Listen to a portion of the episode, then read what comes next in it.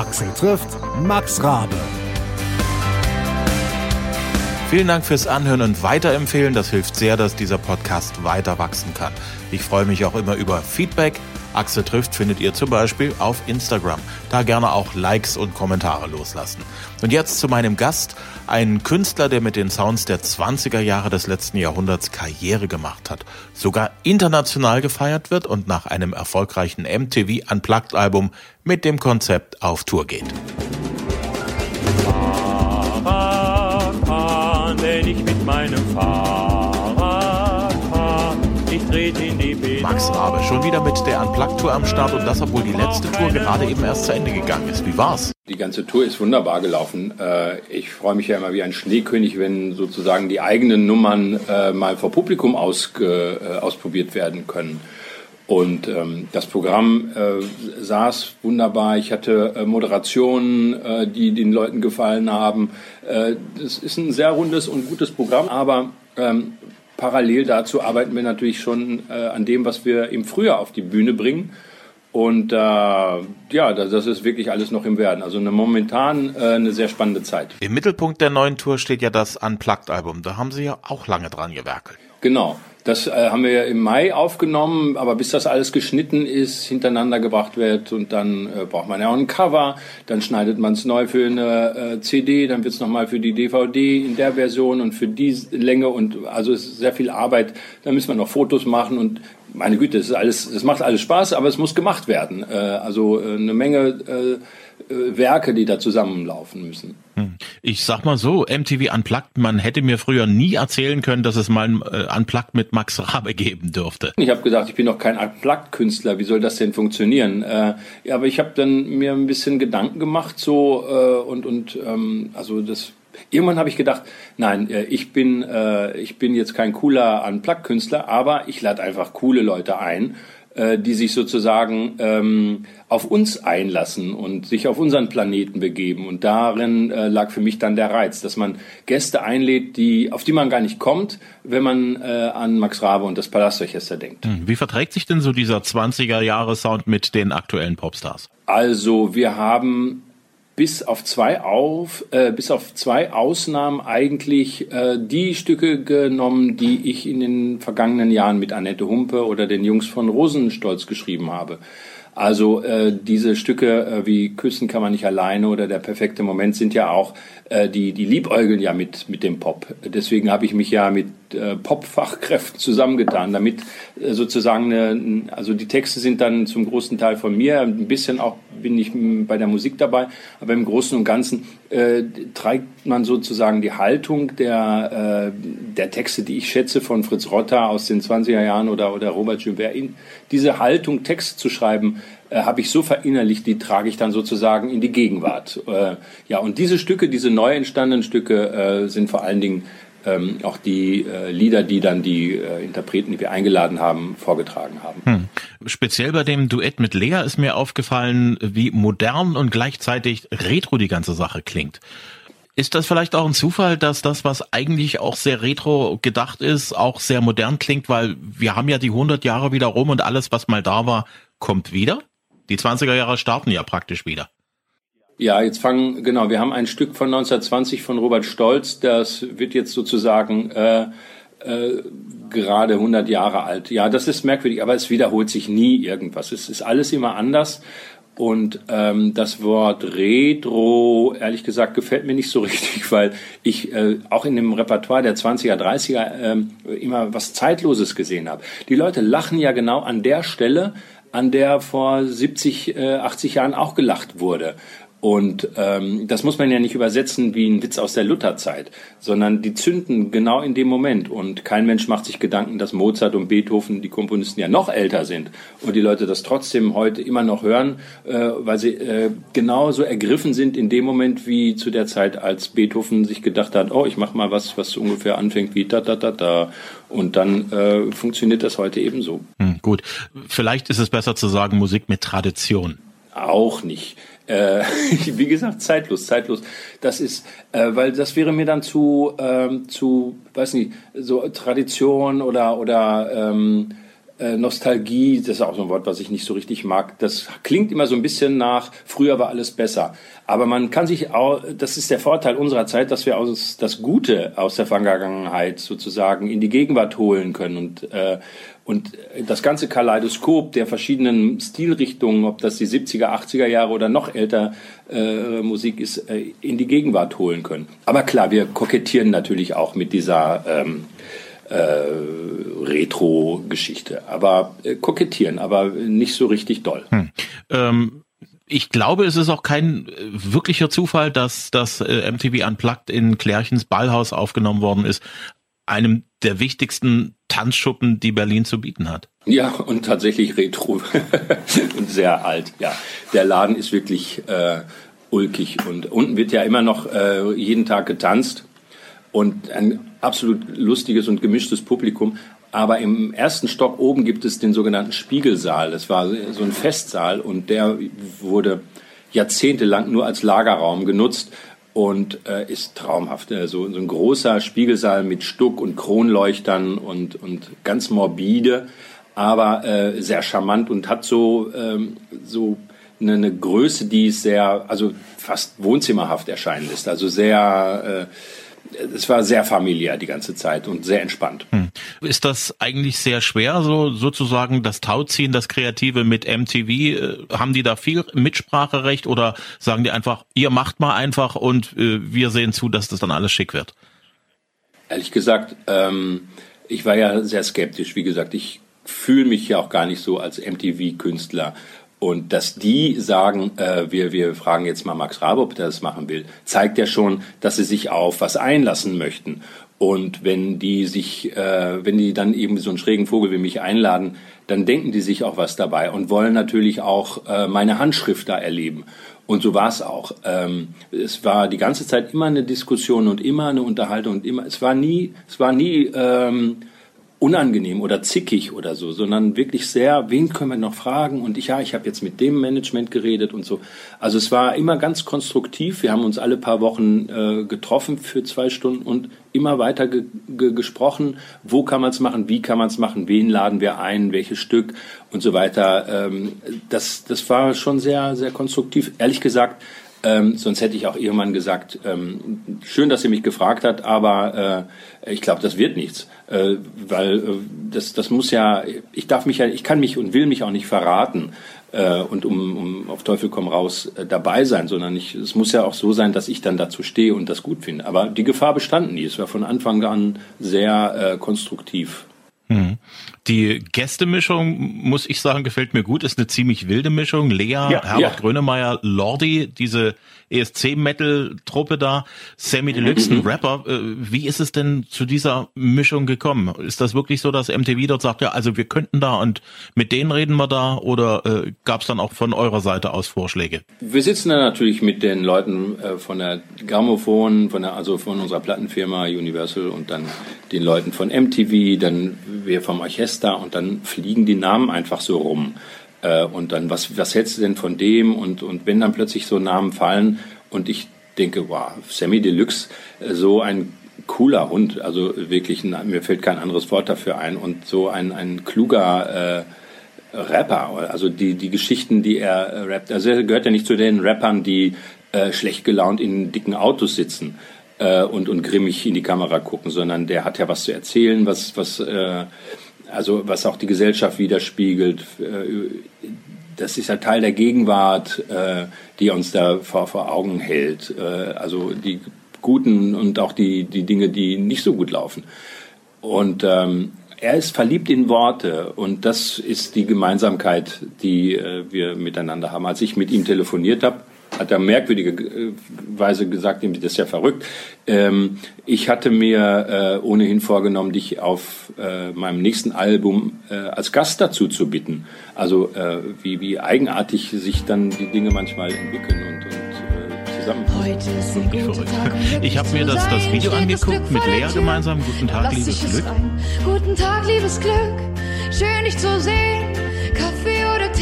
Doch nicht gleich wieder gehen. Ich bleib auch entspannt, halt dich nicht fest, denn ich weiß, dass du bleibst, wenn man dich lässt. Was verschafft mir das Glück? Eins ist ja klar, frag mich nicht, wie es mir geht, denn du warst ja nicht da. Heute ist ein guter Tag, um glücklich zu sein. Heute ist ein guter Tag, um glücklich zu sein. Deswegen kommst du mir gelegen. Was für mich sehr spannend war, ist, wie einfach und natürlich da so in einem luftigen Kleidchen Lea dort ans Mikrofon getreten ist, losgelegt hat, also wirklich also unschuldig möchte ich nicht sagen, aber sie ist einfach frisch frei rangegangen. Strahlend, ja. Hat gestrahlt. Wirklich, das war ganz, äh, ganz toll. Dieses Stück singe ich ja, äh, Guten Tag, liebes Glücker, ähm, habe ich vor zwei Jahren, äh, also seit einem Jahr singe ich es jeden Abend auf der Bühne, ähm, weil, weil ich das mag. Und ähm, dann habe ich das mit Lea vorgetragen und die ist äh, wahnsinnig gut vorbereitet gewesen. Und der Einzige, der gepatzt hat, der die Nummer zweimal geschmissen hat und wir das nochmal machen mussten, war ich, weil ich ihr zugehört habe. Ich habe ganz vergessen, dass ich ja gleich noch dran bin. Äh, also und das war aber kein Problem, weil wie gesagt, äh, dass das so ein intimer Rahmen ist und das Publikum hat sich einfach äh, scheckig gelacht, äh, dass, dass, dass ich äh, ausgerechnet als Gastgeber und und ähm, und jemand, der das Stück sogar äh, mitgeschrieben hat, ähm, da, da reinfällt und, und, äh, und patzt, das war ja eigentlich genau das, diese Lebendigkeit und, und das, was, was, was das Publikum auch, also ein Blick hinter die Kulissen äh, auch sehr genossen hat. Ähm, und Lea zuzuhören und mit ihr zu singen, war wirklich toll. Hm. Ist dieser Moment auch auf der DVD beziehungsweise auf dem Album irgendwo mit drauf? Ich weiß nicht, ob man sowas verraten darf. Es ist äh, ganz am Ende, gut, jetzt sage ich's, äh, ganz am Ende, wenn, wenn die DVD ausgelaufen ist, die, der Abspann, es wirkt mit an der Kamera so und so. Wenn man dann noch eine Sekunde wartet, dann äh, kommt einem sozusagen, wird, äh, kommt dieser kleine Patzer, wird dann nochmal so als äh, Bonbon hinterhergeschoben. Also man kann sich dann an, äh, ansehen, wie ich äh, auf allen Vieren einmal völlig peinlich berührt äh, durchs Studio krabbelt. Finde ich einen richtig guten Tipp. Herbert Grönemeyer, dass das Mambo geworden ist, ich muss sagen, da hab ich, da war ich nicht groß überrascht. Ich drehe schon seit Mambo. Stunden Ja, das hier ist es. so meine Das Runden. definitiv Es rammeln die Motoren, es dröhnt in meinen Ohren. Ich finde keinen Parkplatz, ich komm zu spät zu dir. Mein Schatz, du sitzt bei Kaffee und Kuchen und ich sitz hier rum. An jeder Ecke steht Polizist. Blau am Wiepand hat schon Schwung bereit. Ihr kannst nicht backen, das du vergessen. Haben alles im Griff, und weit. Zumal ja ähm, wir immer irgendwelche lateinamerikanischen Stücke so im Programm haben, Bras Brasil oder oder wir haben immer irgendwas äh, wildes lateinamerikanisches im Programm so als Farbe. Und als wir ähm, äh, dann Mambo, war, weiß nicht, war von Anfang an klar, das ist so auch sein sein großer Klassiker. Und äh, Herbert Grönemeyer ist auch der einzige Künstler, den, dessen Werk wir ebenfalls mit ins Programm genommen haben. Bei allen anderen, auch das war auch eine Zeitfrage, äh, haben wir die gebeten, ähm, dass sie ein Stück aus unserem Repertoire singen. Sonst wäre das auch alles zu lang geworden bei den vielen Gästen, die wir haben. Also, äh, aber bei Grönemeyer, weil wir den auch als erstes gefragt haben, äh, also wie gesagt, wir haben gleich ganz oben angefangen, unseren Lieblingskünstler äh, zu fragen, ob er Zeit und Lust hat, dabei zu sein. Und als er zugesagt hat, war das war noch alles ganz offen und im, im, äh, im, in der Schwebe. Und er hat dann gefragt, und machen wir auch was aus äh, meinem Repertoire. Und dann haben wir Mambo vorgeschlagen und damit war er natürlich einverstanden. Hm. Wie macht sich denn Herbert Grönemeyer so, der ja so eher der, der große Stadionrocker ist, so von der Ansprache her, bei dieser Musik? Wie hat er sich da reingefühlt? Also ähm, er kannte das Stück, das er jetzt äh, vorgetragen hat, schon von der CD, die äh, Annette Humpe ihm, glaube ich, mal geschickt hat. Und sein Lieblingsstück auf der ganzen Scheibe war äh, von Anfang an äh, Du weißt nichts von Liebe. Und das äh, hat er, wir haben es einmal geprobt sozusagen als Verständigungsprobe. Wir haben vorher haben wir äh, quasi nur äh, über Bande miteinander kommuniziert, haben so da über Tempo und Tonart gesprochen und dann äh, kommt er da rein, äh, das Orchester fängt an zu spielen und er singt es. Das war die Probe und sagt, ja, so machen wir es, alles klar. Boom. Dann zieht er sich ein Smoking an, kommt wieder und singt es und die erste Aufnahme ist es sofort. Die also aus dem Stand, der Mann ist ein wahnsinniges, äh, ein, Profi wirklich vor dem Herrn, wahnsinnig angenehm, wahnsinnig äh, ja bescheiden auch und und äh, konstruktiv und Also wirklich ein, ein toller Künstler und ähm, hat dann dieses Stück, was ich ja auch kenne, ich meine, ich habe es ja mit Annette geschrieben, ähm, singt er so, auf, im Leben wäre ich nicht auf die Idee gekommen, dass, dass man das so singen kann. Das war, ich war so ergriffen, äh, dass ich richtig äh, Tränen in den Augen hatte. Also es war, äh, war ich nicht der Einzige, auch im Publikum habe ich das gesehen, was so, so, so, so äh, kraftvoll und anrührend vorgetragen wurde von ihm. Mhm. Was ist so Ihre Lieblingsszene aus dem ganzen Konzert, wo Sie sagen, das, das war so, so mein, mein Lieblingsmoment? Ähm, na, dieser eben beschriebene Moment gehört auf jeden Fall dazu, aber ähm, wissen Sie, der, dann meinetwegen geht äh, Grönemeyer und man sagt vielen Dank, es war, äh, ich habe mich gefreut, dass du da warst. Und dann plötzlich steht dann irgendwie, ähm, weiß nicht, äh, Lars Eidinger da oder oder äh, Namika oder Lea und und dann, ach, das ist ja die, jetzt stimmt, jetzt kommt ja das und so. Das so überschlägt sich das. Und dann auf einmal ähm, sieht man irgendwie so eine riesige grimmige Gestalt im Flur stehen und uh, äh, da ist das Lordi. Äh, und, und äh, ist eben gerade aus seinem äh, Lieferwagen gestiegen, weil er mit seiner Riesenmontur ja gar nicht Taxi fahren kann. Also er wurde im Hotel geschminkt und äh, sozusagen musste stehend einge, äh, eintransportiert werden. Und so war jeder Moment, wo äh, wieder ein neuer Künstler dran war, auch in dem Moment der Moment, äh, den ich äh, quasi dann genossen habe. Also es war so äh, eine dichte Reihenfolge und man konzentriert sich in dem Moment auf das Stück, was gerade dran ist. Und schwupps hat man den nächsten Gast und denkt, ach ja, sicher, jetzt kommt ja die oder jetzt kommt ja der. Und dann, äh, also ehrlich gesagt, das war immer, für mich war das äh, wie, wie ähm, weiß nicht, zwei Tage hintereinander Heiligabend. Das kann ich, glaube ich, sehr, sehr gut nachvollziehen. Was mich ja schwer beeindruckt hat, das Konzert in der New Yorker Carnegie Hall, das ist ja, ja nur, äh, wie soll man das sagen, so das, das, das Allerheiligste, wenn man irgendwo ein Konzert machen will auf diesem Planeten. Die Carnegie Hall gehört dazu.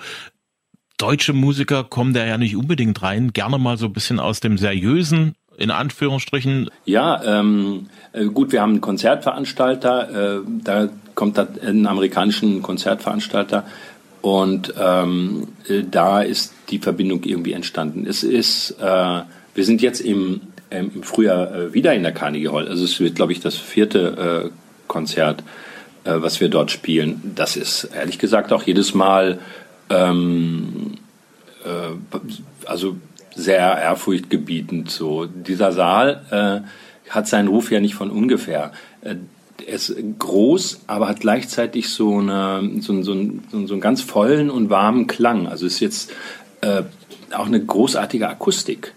Und äh, man ist so eingeschlossen. Es ist so, so ähm, wie so ein Amphitheater eigentlich. Die, die Ränge bauen sich so auf und ähm, ja, es ist wahnsinnig beeindruckend, muss, muss, ich, äh, muss ich schon sagen. Und äh, ich hätte mir das von, ich hätte mir das auch nicht träumen lassen, dass ich da mal hinkomme, dass ich da mal rein kann und dass die mich nochmal und nochmal und nochmal einladen. Äh, das, das ist schon, äh, schon wirklich äh, toll. Aber ich meine, das Palastorchester ist ein toller Klangkörper. Das sind alles ausgebildete, äh, teilweise Klassik, für die Klassik ausgebildete Musiker. Und ähm, äh, wir nehmen die, diese Arrangements, diese Kompositionen wirklich ernst, äh, wie wir äh, eine Komposition von, von Brahms oder Beethoven ernst nehmen. Und, äh, und das hört man auch und äh, das überträgt sich auch aufs Publikum. Es gibt ja große Orchesterpassagen und da merkt man, dass das eben dann auch sehr international ist. Selbst wenn die Leute dann kein Deutsch können, dann erzähle ich halt mit ein, zwei Worten, äh, worum es in dem Stück geht. Und dann hat jeder das Gefühl, äh, dem, dem folgen zu können. Also das, da ist dann Musik tatsächlich auch eine internationale Sprache und in diesem Raum klingt sie dann eben noch besonders schön. Hm. Was mich beeindruckt hat, diese Konzertaufnahmen, wenn man das im Bild sieht, so dieses respektvolle Zuhören und gleichzeitig so dieser, dieser Spaß an der Musik, von der die Leute zum Teil wahrscheinlich kein einziges Wort verstehen, wenn die äh, Songs auf Deutsch gesungen sind.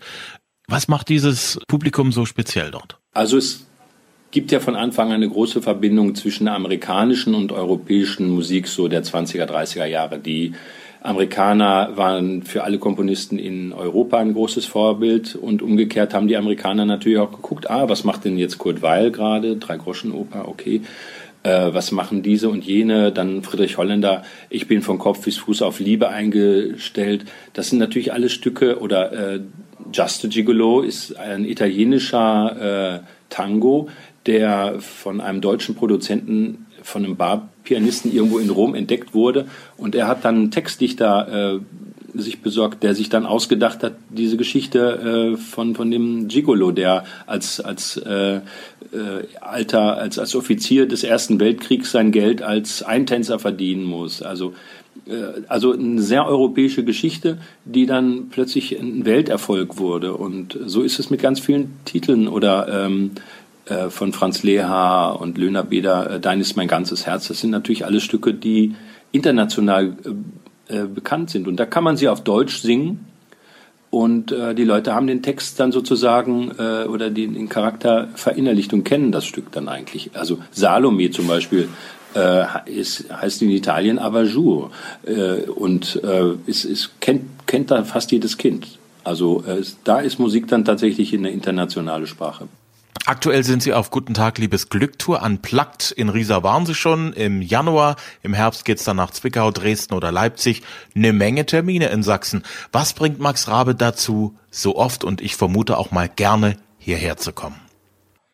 Also wenn die Leute äh, zuhören, wenn die unseren Humor teilen, und das ist äh, in den genannten Städten der Fall, dann, ähm, dann fahren wir da immer wieder hin und, und äh, also wir machen ja alles aus Lust und, und, und Freude und, und äh, wenn die Seele schön sind, äh, dann, dann sind wir da und spielen dort. Äh, äh da da, da gibt es überhaupt keine Frage natürlich. Also und es sind ja teilweise wirklich auch sehr schöne Städte. Hm.